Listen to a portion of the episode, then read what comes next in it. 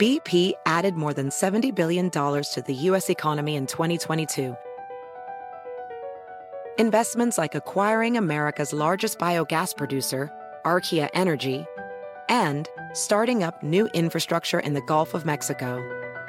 It's and, not or. See what doing both means for energy nationwide at bp.com slash investing in America.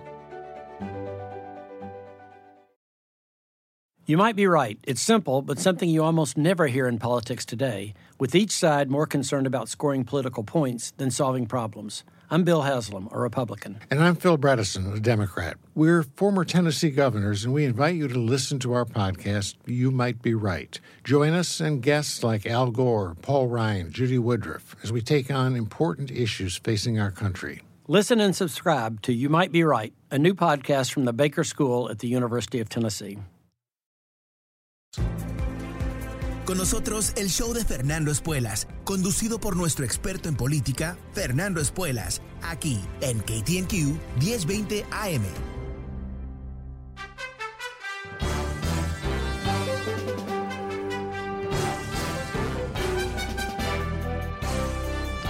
Hola, ¿cómo estás? Soy Fernando Espuelas desde Washington. Muy buenas tardes y gracias por estar conmigo. Hoy te cuento sobre México, la historia que se ha hecho en, los últimos días, la Corte Suprema de México en forma unánime ha decidido que no se puede criminalizar el aborto, si lo puedo decir bien, lo saco, eh, que eh, ha sido un, ah, un bueno, una tremenda demanda de las mujeres de México a través del último año, los últimos dos o tres años, quizás toda la historia de México, mujeres demandando el tratamiento igual en frente de la ley, uh, en un país que por supuesto, como tú quizás sabes, un país bastante conservador socialmente, un país uh, archi católico, obviamente la Corte Suprema está actuando dentro de lo que es el derecho laico ¿no? de, la, Constitución de México, pero sin duda esto no va a generar muchos aplausos por parte de la Iglesia. Pero las mujeres están celebrando a través de México porque representa un momento en donde el, al nivel nacional, a nivel constitucional, se entiende que la mujer tiene derechos sobre su propio cuerpo y que eh, en particular eh, la penalidad por abortar en México, que en algunos lugares era tres años de cárcel para la mujer, o sea, realmente increíble, excepto que no es increíble porque está ocurriendo, que eso es anticonstitucional, es ahora ilegal lo que abre las puertas a que varios otros estados lo legalicen y quizás inclusive haya acción a nivel nacional. Pero a mí me fascina esto porque eh, eh, el contraste, por supuesto, con, Texas y la Corte Suprema de Estados Unidos, el contraste ah, con lo que es ah, el intento por parte de republicanos y conservadores en este país de, dar vuelta a los tiempos modernos y volver a, a tiempos antiguos, ¿no? donde la mujer es simplemente una portadora de fetos ah, sin derechos propios sobre su propio cuerpo y los hombres que gobiernan deciden ah, cómo ella ah, puede o no puede actuar con su cuerpo. Algo que honestamente es, es algo, suena como una especie de esclavitud basado en sexo, ¿no? y en México, una vez reitero, ¿no? Eh, yo si tú me has escuchado a través de los años, yo soy gran admirador del país de México, aunque gran crítico de los políticos mexicanos, como mucha gente son. pero a mí me fascina eh, movimientos populares, donde en particular grupos ah, que han sido eh, bueno, reprimidos a cierto nivel, como en este caso mujeres, eh, se organizan y a través de una presión masiva logran cambios en la conciencia de un país. Porque cuando llega a la Corte Suprema algo, ¿no? Eh, muchos, eh, he leído, no sé si este es el caso en México exactamente, pero muchos jueces eh, no simplemente quieren avanzar uh, sus puntos de vista, quieren asegurarse que sus decisiones no solamente están en acorde con el derecho, con las leyes y la Constitución, pero que pueden ser aceptadas por la ah, sociedad, que hay ya un clima en donde un cambio fundamental de lo que venía eh, va a ser aceptado por grandes números de personas y quizás inclusive por una mayoría de la gente. Eh, yo creo que, esto eh, es ah, algo que nos debe dar muchísimo optimismo, ¿no? Porque uno de los grandes problemas que ha tenido México es el escándalo de los feminicidios. Miles de mujeres son asesinadas todos los años en México. Es, algo que ah, bueno, supera la, imaginación. Y yo creo que tiene que ver con una cultura, ah, y no, estoy ah, distinguiendo a México en este caso, existe en Estados Unidos, existe en muchas partes de América Latina, pero una cultura fundamentalmente machista, donde el hombre eh, eh, es casi excusado por su violencia, o por lo menos puede encubrir sus, su violencia porque hay como una especie de no, sino consenso, aceptación, ¿no? Porque cuando tú tienes esta matanza salvaje de mujeres, eh, hay algo que está ocurriendo. No es solamente el asesino, no solamente el violador, hay todo un encubrimiento que ocurre, ¿no? Gente que no va a la policía, inclusive en muchos casos la policía. Así que eh, cuando vemos este tipo de cambio y, vemos que viene de la gente, ¿no? Que está, se ha generado directamente de la presión popular, eh, nos encontramos con la posibilidad de avanzar, ah, nos encontramos con la posibilidad del cambio y el progreso. Cosas que eh, a veces en todo este ruido en, los que el cual vivimos, todo esto, yo diría, eh, el caos de los tiempos modernos, nos puede dar ah, quizás esperanza de que hay una salida. también yo creo que lo que se puede ver aquí es que a veces países que tienen muchos problemas, como son todos, pero en particular México, que obviamente tiene muchos problemas, eh, cada tanto se encuentran con la posibilidad de avanzar, porque casi como que el resto de la población ah, que se pudiera oponer a esto en realidad tiene otros problemas, ¿no? Ah, o quizás no hay tanta energía en un país con, tantos problemas de, tratar de, mantener un, régimen mental, un régimen legal muy antiguo, ah, que obviamente es un, una violación de los derechos humanos de las mujeres.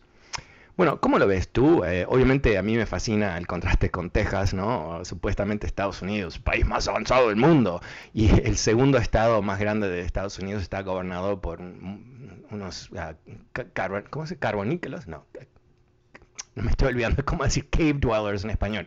Pero en fin, um, gente retrógrada, gente que eh, no no quiere eh, elaborar un pensamiento lógico, no quiere traer eh, inclusive eh, la historia y la lógica a, las decisiones políticas, sino que se motivan 100% por la ideología. Ok, ¿qué piensas tú? Me parece que este es un tema bastante interesante. ¿Cómo lo ves? ¿Te parece lógico lo que ha hecho la Corte Suprema de México? ¿Te parece aceptable? ¿Te parece que es terrible? Bueno, cuéntame Ah, llamándome. El número es 844-410-1020. 844-410-1020. Empiezo la tarde con Ana. Hola Ana, ¿cómo te va? ¿Cómo lo ves tú? Ah, muy bien, ah, Fernando. Lo felicito por su programa. Es un gran programa para toda la comunidad. La verdad que me encanta oírlo. Pero eh, este, nada más voy a hacer dos comentarios que no lo pude hacer el jueves pasado porque la persona que habló pues terminó el programa y yo ya no pude hacer Ok, tírate, tírate antes que se acabe el tiempo. Dime, ¿cómo lo este, ves? Primero es de, acerca de las votaciones. Uh, muchos votantes, este, nada más hay que votar supuestamente una o dos preguntas, ¿no? Pero este tema es que muchas personas solo hacen una X o hacen un check mark que le llaman y eso es incorrecto. Ah, yo fui voluntaria muchos años para las elecciones y me di cuenta que eso no era correcto y mucha de nuestra gente lo hace porque no saben que hay que llenar todo el cuadrito o, no preguntan a nadie, especialmente si son nuevos votantes. Entonces, digo, es bueno recalcar ese detallito tan simple y sencillo que no está ahorita en la boleta, ¿no? Que no dice, no debes poner una X, no debes poner un check mark, tienes que llenar el cuadrito completo. Ese es el, tema. Y el otro era que sobre el COVID, que muchas personas todo que dicen, sí, que esto es muy personal, que a quién le interesa que yo no me vacune y esto y el otro. Por razones, yo tuve que ir hace como dos semanas al hospital. Fue algo rápido que me pasó. Estuve ahí como por siete horas en la, en la emergencia. Suerte que me llegó una ambulancia, lo contrario, a lo mejor ni me hubieran visto. Estaba llenísimo, no habían camas me, eh, o sea, todas las siete horas que pasé ahí en una silla de rueda.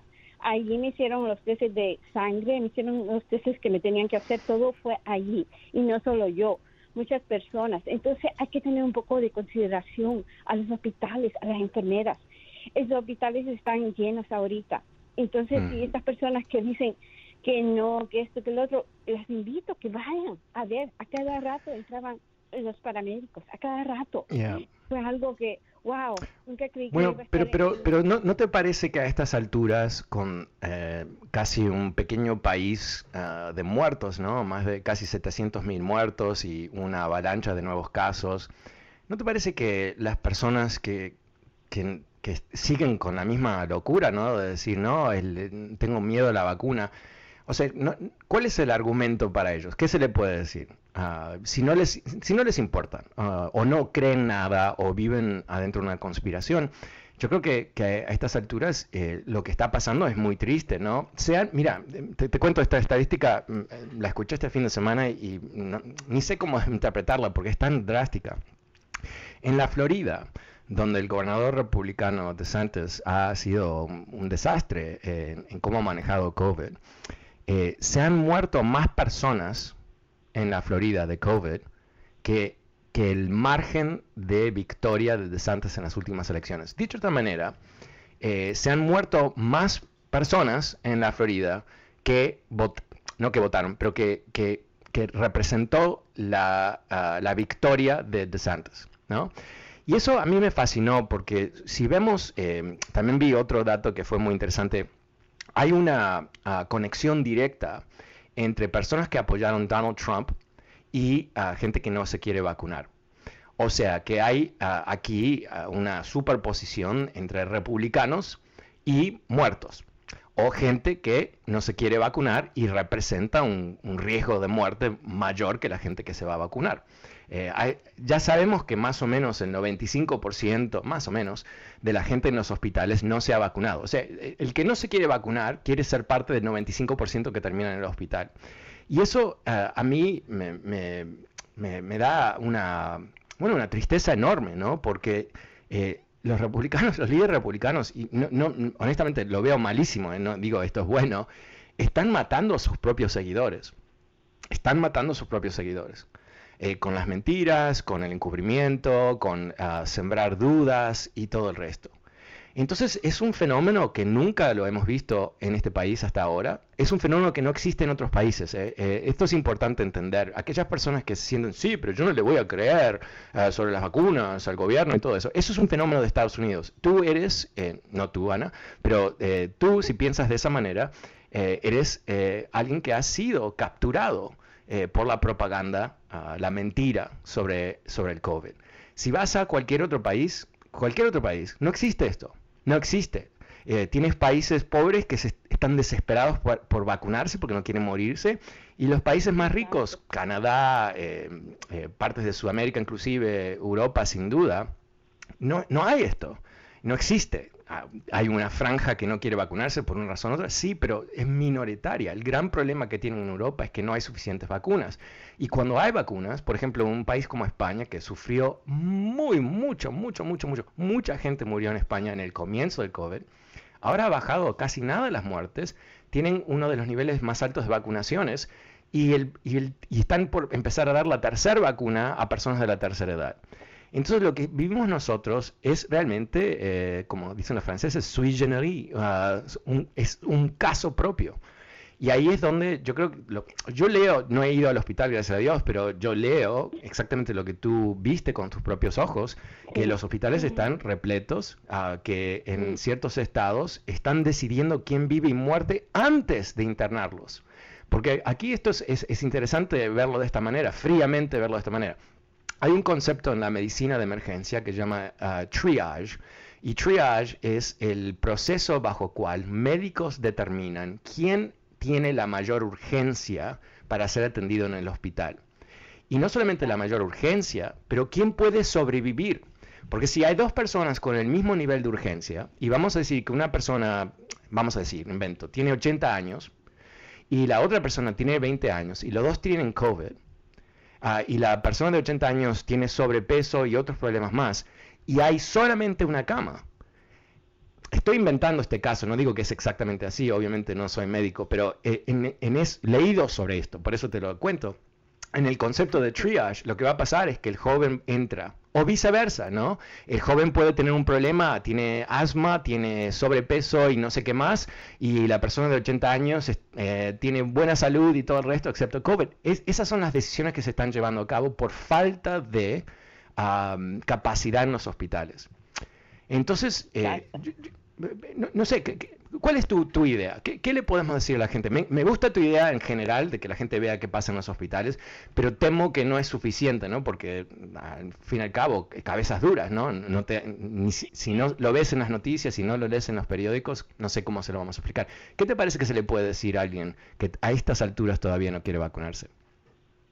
Bueno, el problema es que esta persona no entienden a veces cuando no les toca a ellos, cuando no es un hijo el que el que le pasa eso. Cuando a ellos les toca es cuando reaccionan, pero no quieren escuchar.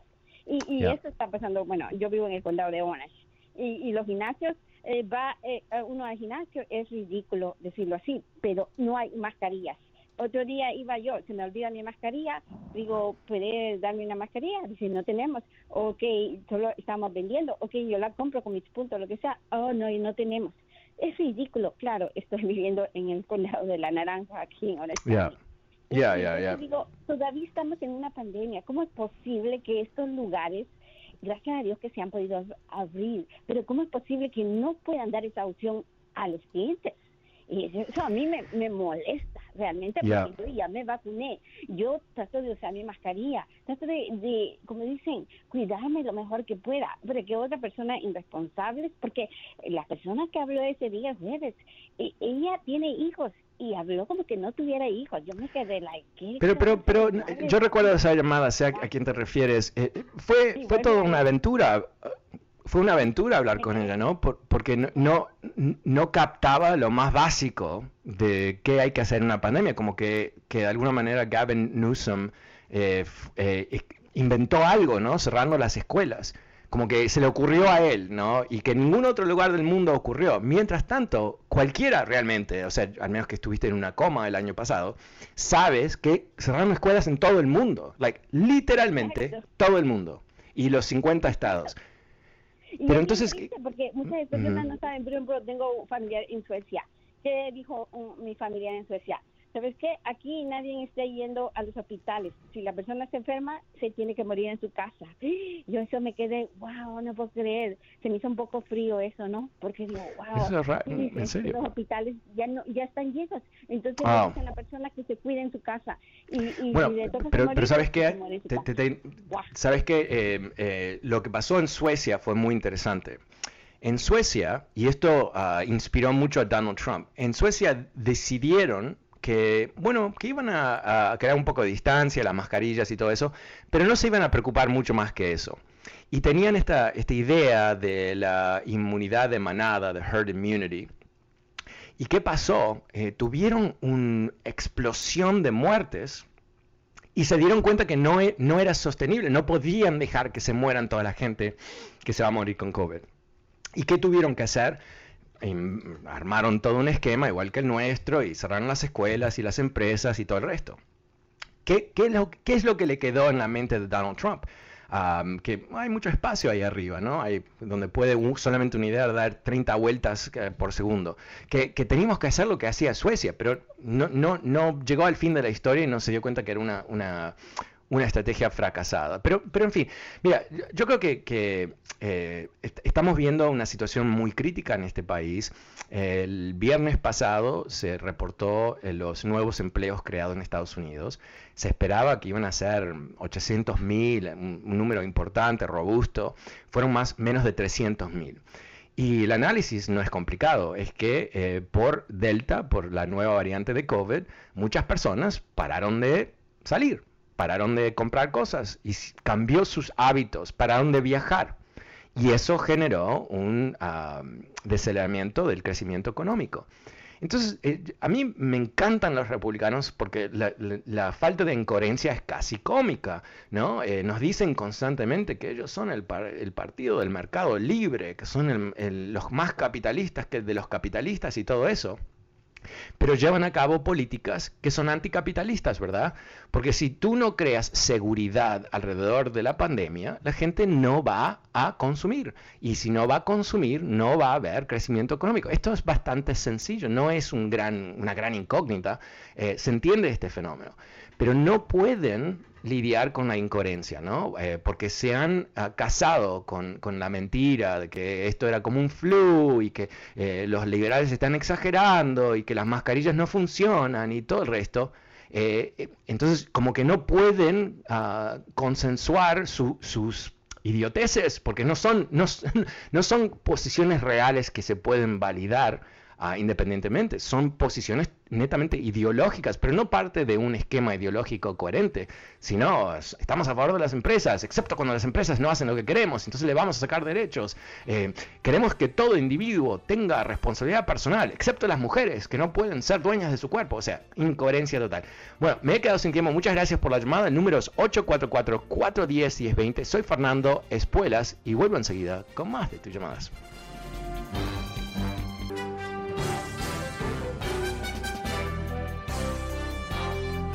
Hola, ¿cómo estás? Soy Fernando Espuelas desde Washington. Muy buenas tardes y gracias por acompañarme. El número es 844-410-1020. Vuelvo a las líneas con Richard. Hola Richard, ¿cómo te va? Tarde. Buenas tardes, Fernando. Buenas tardes. tengo un comentario y muy breve y tengo dos notas muy breves también. Ok. Ah, más que ante todo, mi admiración y mi respeto para personas como ustedes que ejercen un periodismo serio, ético y responsable en beneficio de la democracia. Uh, usted hace énfasis en que el Partido Republicano no es el mismo del Partido Republicano de Reagan y yo diría que no es ni la sombra. Acabo de terminar de leer el libro de Chris Matthews, tal vez usted lo, ha leído. No, el, último libro no. Mm, ¿Qué? se llama This Country. Mire, este libro relata toda la historia del periodismo, de lo que él, él ha sido y muestra lo difícil que es este tipo de periodismo en una democracia como la que estamos llevando ahorita y lo difícil que es llegar al Capitolio. Pero hay una nota, hay una nota que puede ser breve para compartirla.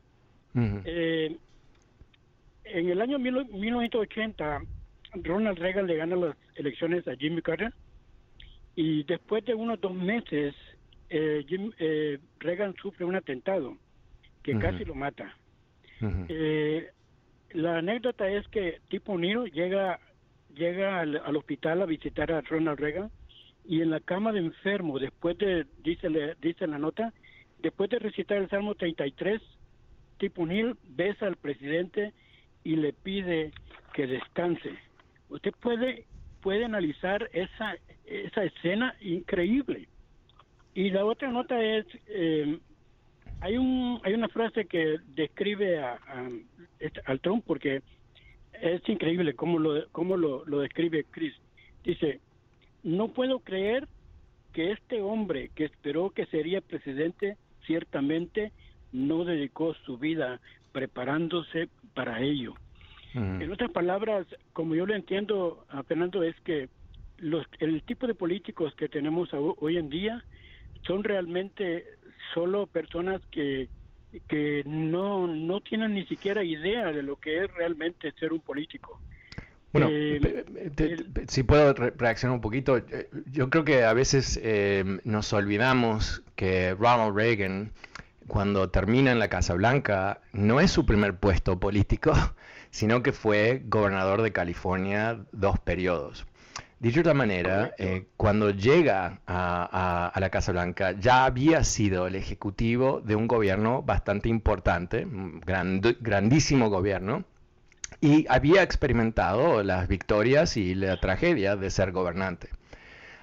y él se preparó porque después de que básicamente su carrera como actor, bueno, no, prosperaba, se metió a eh, el sindicato de actores y de ahí eh, pasó a básicamente ser representante de General Electric, pero en todo eso siempre alrededor de las ideas políticas.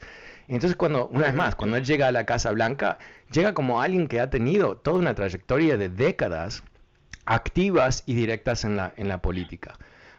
sobre el primer comentario que tú hiciste.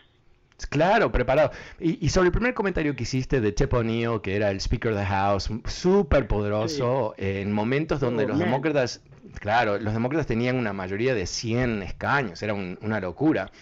Ah, ah, Reagan no pudo avanzar, no pudo haber avanzado con nada, nada, nada, al menos que Tip O'Neill le permitía votos en la Cámara de Representantes porque los demócratas tenían control absoluto. O sea, dicho de otra manera, si Tip O'Neill se hubiera comportado como los republicanos cuando ellos tienen mayoría, Ronald Reagan hubiera fracasado porque le hubieran bloqueado todo.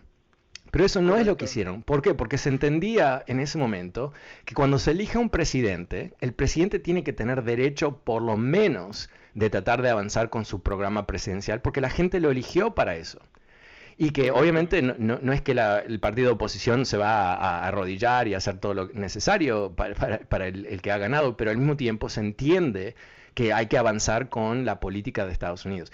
Y, el caso que a mí realmente mucha gente no tiene un concepto histórico de lo que ocurrió. Cuando hablamos de cuánta gente me ha dicho en este programa, no, porque Reagan me dio papeles. No, Reagan no te dio papeles. El gobierno de Estados Unidos te dio papeles. ¿Y cómo te dio el gobierno de Estados Unidos papeles? Porque los demócratas en el Congreso trabajaron con Reagan para darle a él una tremenda victoria, pero no lo vieron de esa manera, sin duda lo vieron de esa manera, pero lo vieron en forma mucho más amplia, que era una victoria para Estados Unidos, porque se tenía que resolver este tema. Y eso es lo que hemos perdido. explica. Bueno, pero ah, yo creo que a, veces eh, nos... nos el, el, problema, esto es real en casi todos los países, ¿no? Tenemos muy poca memoria eh, eh, vivimos en nuestro propio mundito donde parece que lo único que existe somos nosotros, no hacemos un esfuerzo de entender lo que ha pasado, entonces todo es nuevo, ¿no? Como, eh, es como que somos una sociedad analfabeta y no tenemos la posibilidad de aprender del pasado. Así que, mira, eh, yo creo, que, yo creo que, me encanta que leíste ese libro. Em, he leído un par de libros de Chris Matthews, pero no el último. Ah, me parece que es, muy bueno en cómo él describe las cosas. Y lo que me encanta de Chris Matthews es que, aunque él es un demócrata total, ¿no? también es un amante del país. Y entiende, porque si realmente amas este país, tú sabes que no puede ser todos los demócratas decidiendo las cosas o todos los republicanos decidiendo las cosas, que tiene que haber una especie de consenso en el centro y que cuando no hay ese consenso es cuando hay problemas. Y yo creo que ese espíritu es, es patriótico sin ser nacionalismo, ¿no? Porque patriotismo quiere decir que quieres a tu país sin el prejuicio de que todos el resto de los países son una basura. o sea, cuando escuchamos a, Donald Trump hablar de Estados Unidos como el, único país, America First y todas esas cosas, ¿qué es lo que está diciendo? Y lo dijo, ¿no? Que otros países son inferiores. Pero un patriotismo sobrio y serio es un patriotismo que dice, amo este país con sus imperfecciones y voy a hacer todo lo posible para mejorar este país, como hizo uh, inclusive trabajar con el tipo que derrocó al presidente de mi partido que yo respaldé. Inclusive, porque yo recuerdo las campañas, ese es el periodo de tiempo, ya muy chico cuando eh, la las elecciones de 1980, pero ya eh, me había despertado a la política de Estados Unidos y vi las elecciones, pero estaba obsesionado con las elecciones. Y recuerdo que había un comercial muy, muy famoso de, un, de Reagan, de una limusina muy clásica de los años 70, parecía un barco, y un señor ah, grande con pelo blanco, Teponio, era, todo el mundo sabía Teponio, eh, que se quedaba, el auto se quedaba sin gasolina y era una metáfora de cómo los demócratas habían, ¿no? supuestamente en, la campaña, habían destruido Estados Unidos y todo. Esa misma campaña, que fue famosísima, porque no, estamos hablando de los ah, famosos anuncios a través del Internet, ¿no? que, que se salen 30 millones, nadie lo ve hasta el último momento, porque esos 30 van a 30 millones de individuos muy específicos. Pero en fin, quiere decir que Chip sabía, obviamente, que habían utilizado una especie de caricatura de él mismo como persona para ganar las elecciones, básicamente ah, desprestigiándolo, pero lo vio dentro del contexto político, no lo vio como algo personal. Y no solamente eso, no es que él era el buenito de la película, pero Ronald Reagan, una vez más, como tú muy, muy bien dices, Richard, eh, con la experiencia de tener que trabajar con los demócratas en Sacramento, en California, supo, no, no era el mejor amigo de los demócratas, pero tenían tremendo, eh, tremenda comunicación y famosamente todos los miércoles, casi todos los miércoles, eh, Reagan invitaba a senadores y congresistas a la Casa Blanca a tomar cocktails, a tomarse un buen whisky y charlar y contar chistes.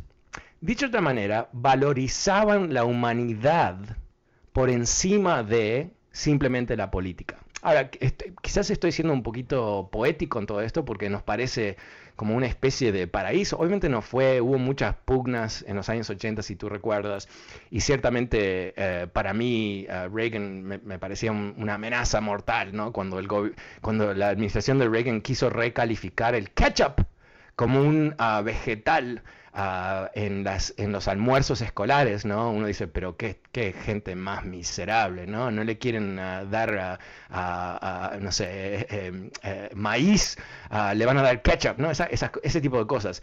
Pero al fin y al cabo, no estoy de acuerdo con muchas cosas que se hizo bajo Reagan, pero cuando pensamos del periodo de éxito de Reagan, no lo podemos divorciar de la realidad que los demócratas lo ayudaron. Y lo, no ayudaron no por ayudarlo, lo ayudaron porque es... El, venían los congresistas, esto suena dramático, ¿no? Venían los congresistas aquí a Washington para gobernar, para gobernar. No existían estos, eh, estos enanitos uh, eh, legisladores que tenemos corriendo por Washington, mandando tweets, insultando a la gente, haciéndose los locos, eh, no existía eso. Había locos y había miserables y había vagos y había borrachos. ¿no? No, estoy diciendo que era todo perfecto, pero había un estándar, un estándar que estaba basado en servir el país.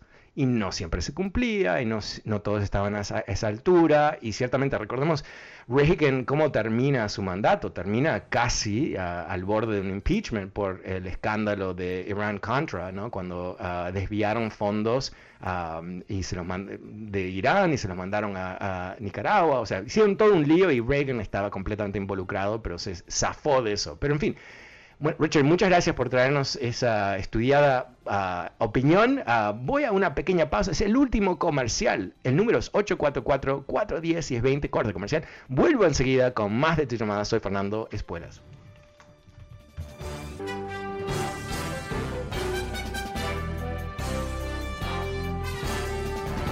Hola, ¿cómo estás? Soy Fernando Espuelas desde Washington. Muy buenas tardes. Gracias por acompañarme. El número es 844-410-1020. 844-410-1020. También recordándote que este programa está disponible a través de podcast. Puedes suscribirte en fernandoespuelas.com, Spotify y Apple Podcasts. Pero ahora vuelvo a las líneas con, a ver, con Juan. Hola Juan, buenas tardes. ¿Cómo te va?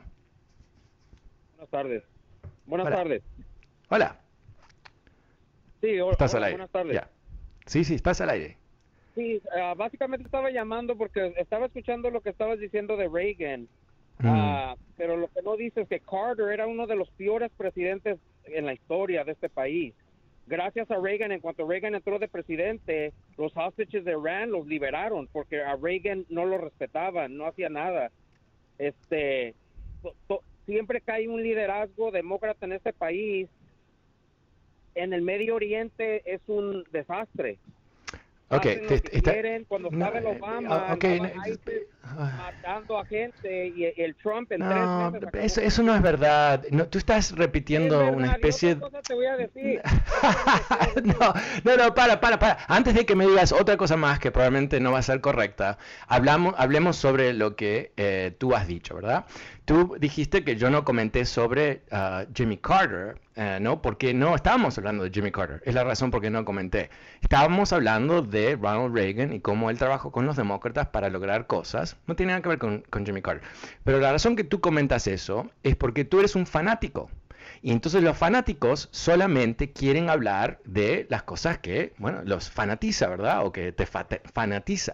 Entonces, en vez de, ver las cosas como son, yo soy un demócrata, pero no tengo ningún problema diciendo que Ronald Reagan era mucho mejor de lo que tienen los republicanos ahora. Y eso no me duele decir algo, porque después te, te estoy contando qué es lo que ocurrió. Trabajó con los demócratas, hizo cosas bien, hizo cosas malas. La idea de que de alguna manera son los republicanos vienen a salvarle las cosas a los demócratas es un concepto realmente bastante cómico, ¿no? Eh, si tú lo piensas. Eh, eh, George W. Bush, ¿no? invadió Afganistán, pero no ganó, no ganó, porque retiró las tropas antes de capturar al líder de los talibanes y antes de capturar, por supuesto, Osama Bin Laden. ¿Y qué es lo que hizo?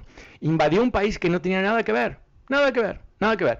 Y invadir ese país representó que el quiebre del balance del Medio Oriente, en donde Irak balanceaba a Irán, Irak balanceaba a Irán. ¿Y qué es lo que hizo George W. Bush, republicano? Ya que lo quieres poner al, al ámbito totalmente partidario, te lo voy a dar.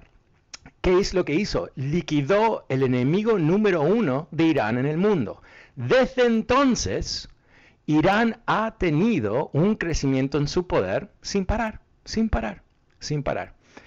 Excepto cuando, ahora volvemos a la parte partidaria, ¿no? Cuando Obama negocia, Obama y otros países, ¿no? Negocia con Irán para parar el progreso de sus armas nucleares. ¿Y qué es lo que hace el brillante presidente Donald Trump? Liquida ese acuerdo. ¿Y qué es lo que pasa ahora? Irán no quiere volver a ese acuerdo y se calcula que ya están desarrollando las tecnologías una vez más.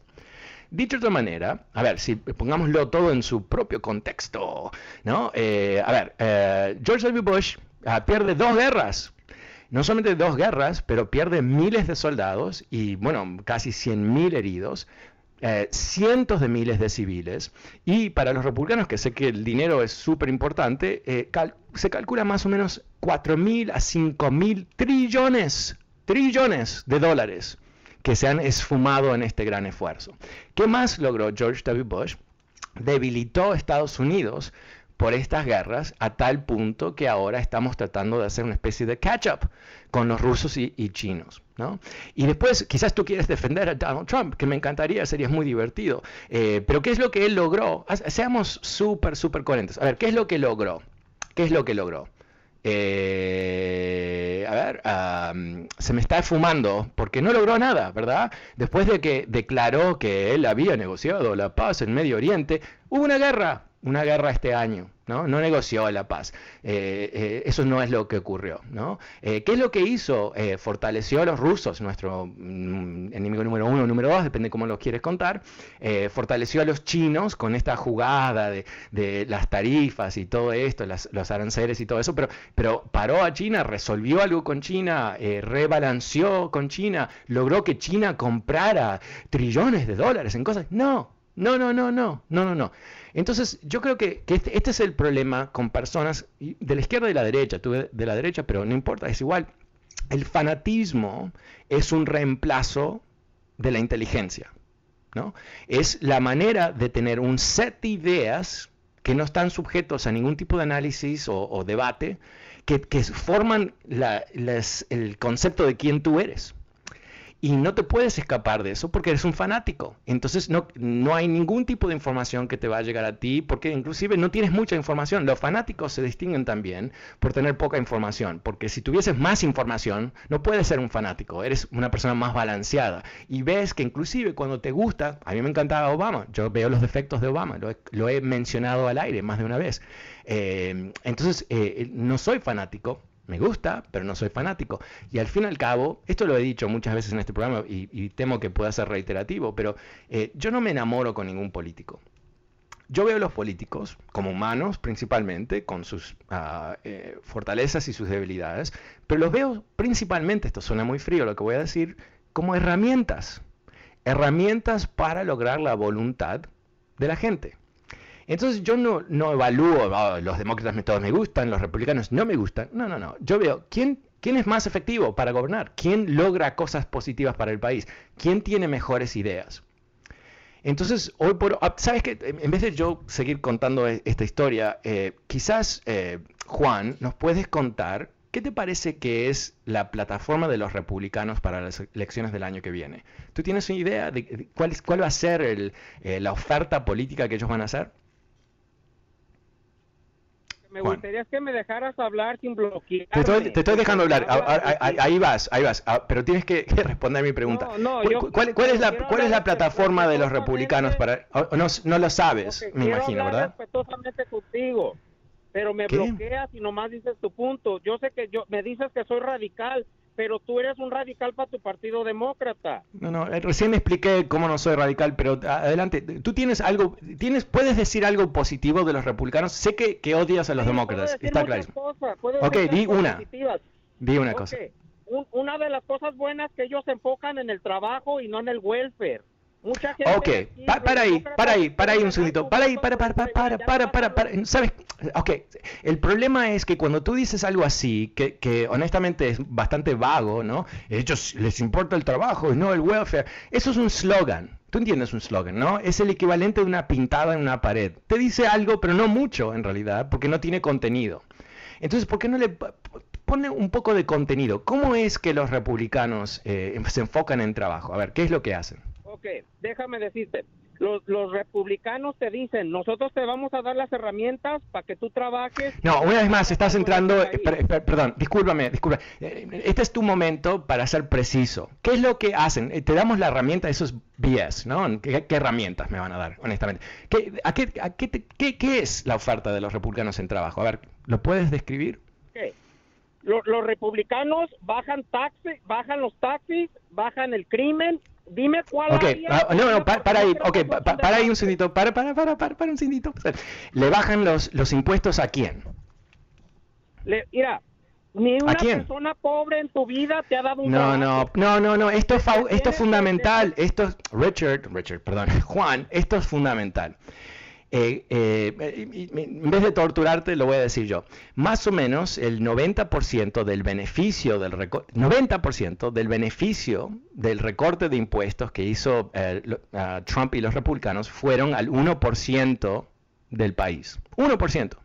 Y las grandes empresas. Entonces, dime una vez más cómo esto es bueno para los trabajadores de Estados Unidos. ¿Sabes quién paga el 90% de taxis en este país, ah, el 1% y la No, eso no es verdad. Eso no es, eso no es verdad. Tú estás repitiendo, tú estás repitiendo, espera un segundo. Tú repites las mentiras de los republicanos porque tú eres un fanático. Entonces tú les sirves a ellos porque tú no cuestionas las cosas. ¿Ok? No hay ninguna lógica de bajarle los impuestos a la gente más rica cuando ya tienen los impuestos más bajos que tenían en 30 años. ¿No? Tiene que haber un beneficio adicional para la sociedad, ¿no?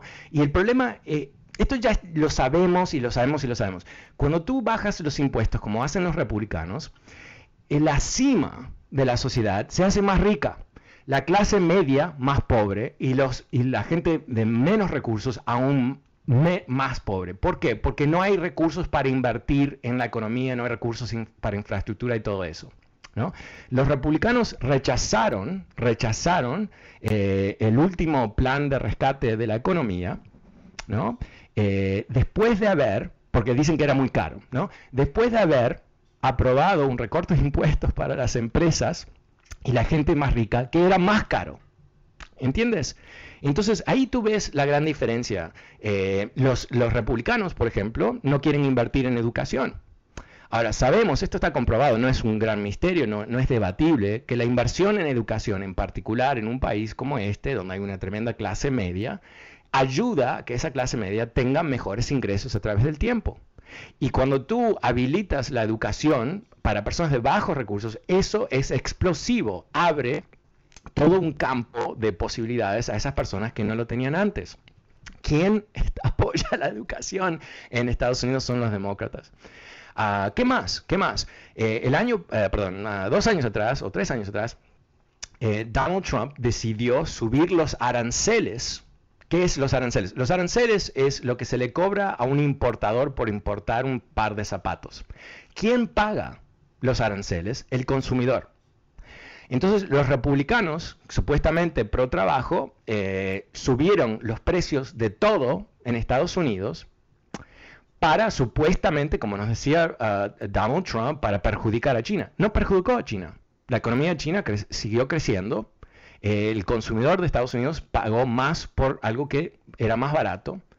Y eso no ayudó a las industrias de Estados Unidos. Por ejemplo, cuando él puso los aranceles en la industria de acero, y el concepto de él, que era muy antiguo, era, bueno, eh, con esto va a retomarse el crecimiento de las empresas de acero de Estados Unidos. No ocurrió, no ocurrió porque esta estrategia, que tiene un nombre, se llama autarky, que es reemplazar importaciones por producción nacional, no funciona como mecanismo económico para crear crecimiento y empleo.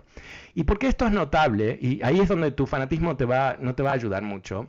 Es porque este fue el partido desde siempre que quería bajar aranceles, quería bajar esos costos para toda empresa, porque pensaban que el libre comercio, tú lo has escuchado, los republicanos han hablado del libre comercio décadas.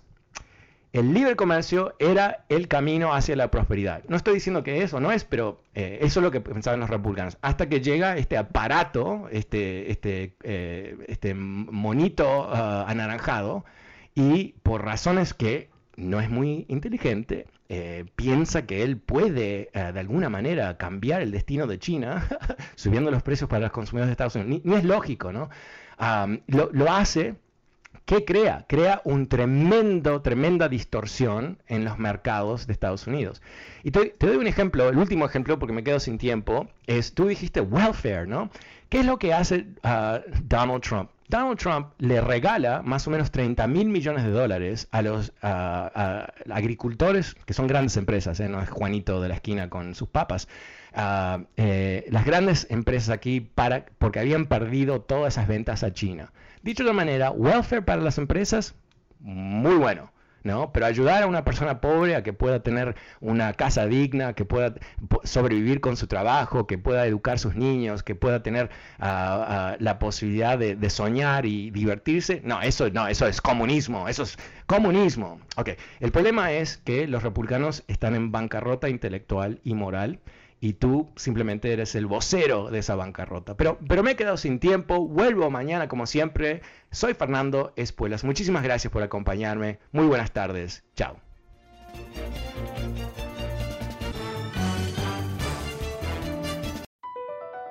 BP added more than $70 billion to the U.S. economy in 2022.